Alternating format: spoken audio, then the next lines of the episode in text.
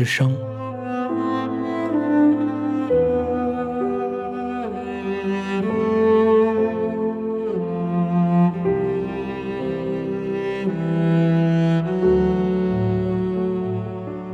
李治，生于一五二七年，回族，号卓吾，别号温陵居士，福建晋江人，嘉靖朝举人，曾任云南姚安知府。五十四岁辞官，出宗王阳明心学，后自标异端，终以敢唱乱道、祸世污民的罪名。被捕入狱。一六零二年，在狱中自刎而死。童心说，李治。龙洞山农序西厢莫雨云：“知者勿谓我尚有童心可也。夫童心者，真心也。”若以童心为不可，是以真心为不可也。夫童心者，绝假纯真，最初一念之本心也。若失却童心，便失却真心；失却真心，便失却真人。人而非真，全不复有初矣。童子者。人之初也，同心者心之初也。夫心之初，何可失也？然童心忽然而于失也。盖方其始也，有闻见从耳目而入，而以为主于其内，而失同心，其长也。有道理从闻见而入，而以为主于其内，而同心失。其久也，道理闻见日益益多，则所知所觉日以益广。于是焉，又知美名之可好也，而物欲以扬之，而同心失。知不美之名之可愁也，而物欲以掩之，而同心失。夫道理文见，皆自多读书识义理而来也。古之圣人，何尝不读书哉？然纵不读书，童心固自在也；纵多读书，亦以护此童心而失之，勿失焉耳。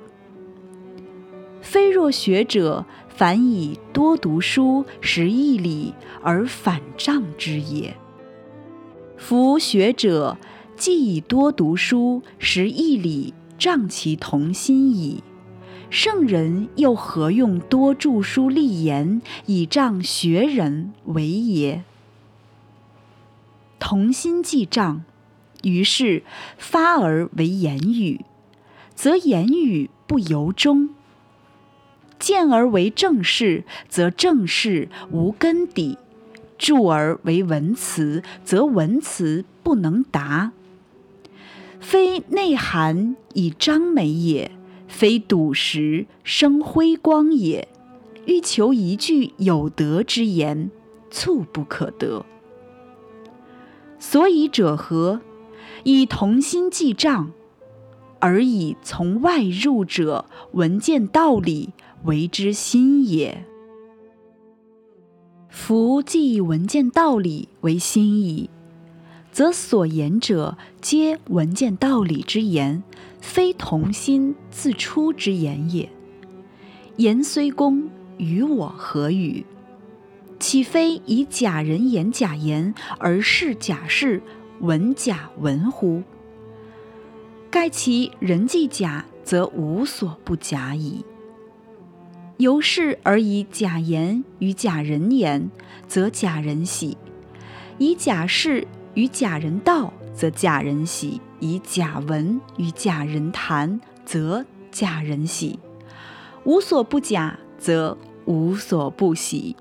满场是假，爱人何辩也？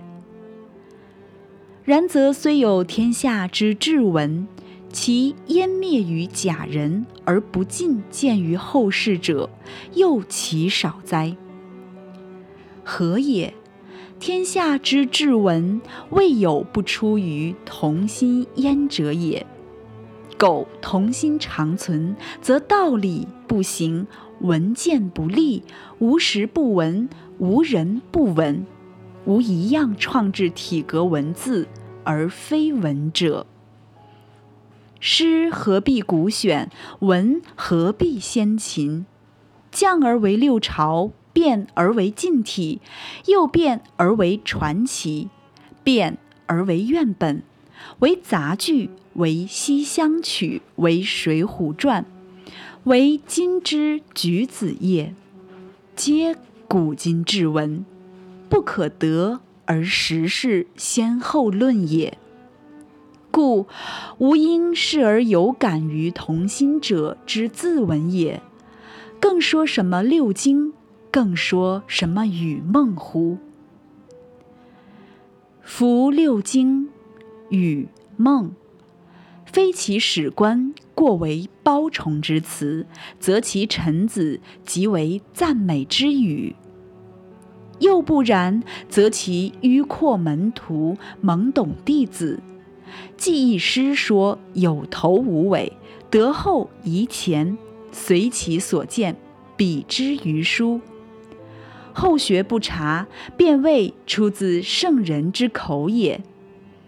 决定目之为经矣，孰知其大半非圣人之言乎？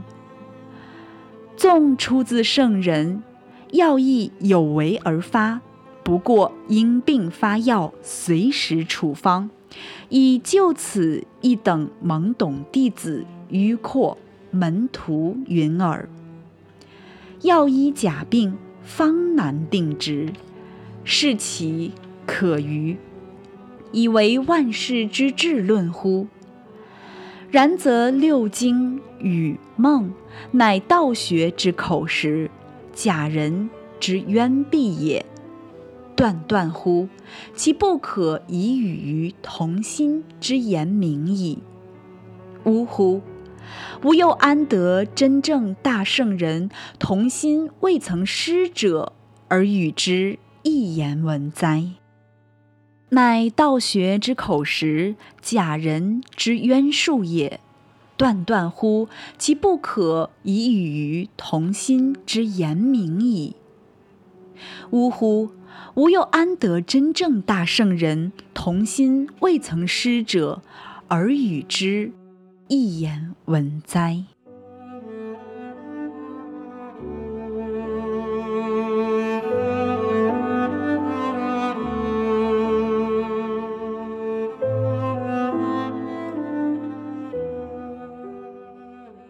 文章开门见山声明，同心就是真心。一即绝假纯真，最初一念之本心。失却童心，便失去真心；失去真心，便失去真人。这样就把是否具有童心的问题提到了做人的高度。下面笔势一转。提出童心忽然而于失的问题，由此引出对于孔孟之道的批判。李治指出，人本自有真心，自有活泼真切的感受，正是在所谓闻见道理，也就是孔孟之道的熏陶下，人性遭受人为的扭曲，童心被障蔽，人失去了自我。所剩下就只能是一片虚假。